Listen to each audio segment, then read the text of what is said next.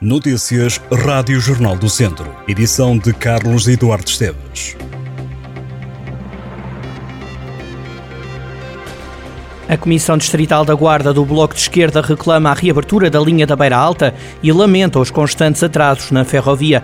O Bloco diz que há mais de três anos que se houve desculpas no cumprimento do calendário, mas sem ninguém ser responsabilizado. O Bloco lembra que o troço da linha da Beira Alta entre Guarda e Vilar Formoso deveria ser concluído no primeiro trimestre de 2019, foi adiado para o último trimestre de 2023. O partido lamenta ainda que o serviço de substituição via autocarro tenha atrasos que chegam a mais de uma hora em relação aos praticados pela ferrovia que atravessam estradas degradadas e os profissionais enfrentam horários impossíveis. Recentemente, a Infraestruturas de Portugal afirmou que a linha da Beira Alta deverá reabrir até ao final de junho deste ano. Tondela e Passos de Ferreira empataram um golo para a segunda liga na jornada 20. O Tondela marcou primeiro, mas o Passos respondeu. Os dois golos apareceram ainda na primeira parte. Luan Farias inaugurou o marcador. O jogador do Tondela marcou de cabeça aos 11 minutos do primeiro tempo. A fechar a primeira parte, Pedro Ganchas fez o empate para a equipa da capital do Móvel.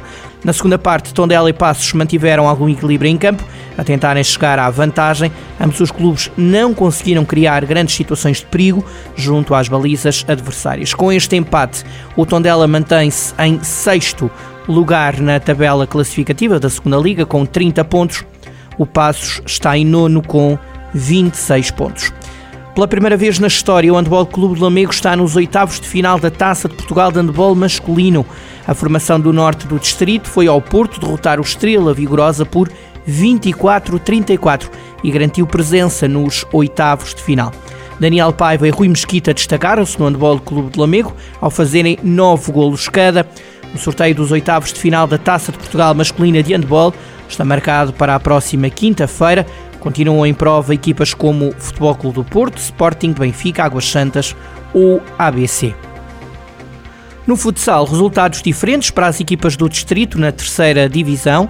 O ABC de Nelas venceu o núcleo do Sporting Clube de Pombal por 7-6. Para esta vitória foi decisivo o póquer assinado por Diogo Coceiro e o bis de Daniel Ramos.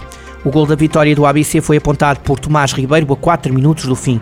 Um triunfo que deixa o ABC com 20 pontos em 14 jogos na Série B. Este foi o regresso às vitórias da equipa nelense no campeonato. Na próxima jornada, o ABC vai ao pavilhão do Arnal. Na Série A, o Viseu 2001 perdeu em Famalicão contra o São Mateus por 4-3. Nem o hat-trick de Rafael Marques permitiu aos vizienses saírem deste jogo com pontos. O Desaire ainda não atira o Viseu 2001 para a zona de despromoção.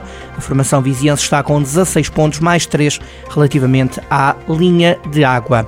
Sete anos depois dos crimes cometidos por Pedro Dias em Aguiar da Beira, as vítimas e os familiares de quem saiu lesado ainda não receberam indenizações.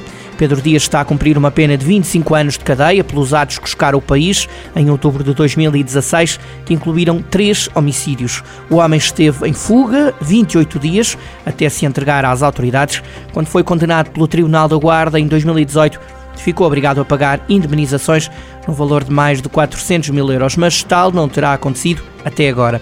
Em declarações à SIC, Dulce da Conceição, irmã de uma das vítimas de Pedro Dias, fala de uma justiça sem justiça e lamenta que as indemnizações ainda não tenham sido pagas. Segundo Dulce da Conceição, Pedro Dias ficou obrigado a indenizar a irmã, que tinha sido sequestrada pelo agressor na altura dos factos, em 10 mil euros. Até agora, a mulher não terá recebido nada. Os familiares também não se conformam com a sentença de Pedro Dias, passados seis anos depois da condenação. Maria de Fátima Lino, mãe de Liliane Pinto, uma das vítimas mortais, acredita que o homicida de Aguiar da Beira não irá cumprir os 25 anos de cadeia e que a justiça deveria condená-lo a uma pena ainda maior. Pedro Dias cumpre atualmente pena no estabelecimento prisional de Coimbra. Depois de dias de sol e temperaturas acima da média para esta altura do ano, a chuva vai voltar à região de Viseu esta quinta-feira. As previsões apontam para chuva por vezes forte e rajadas podem chegar aos 110 km por hora. Por isto, a região de Viseu está em alerta amarelo na quinta-feira, entre as 9 da manhã e as 6 da tarde. Até quinta-feira, o sol continua a brilhar na região, mas com uma ligeira descida das temperaturas. Para esta terça-feira são esperados 15 graus de máxima e 7 de mínima em Viseu.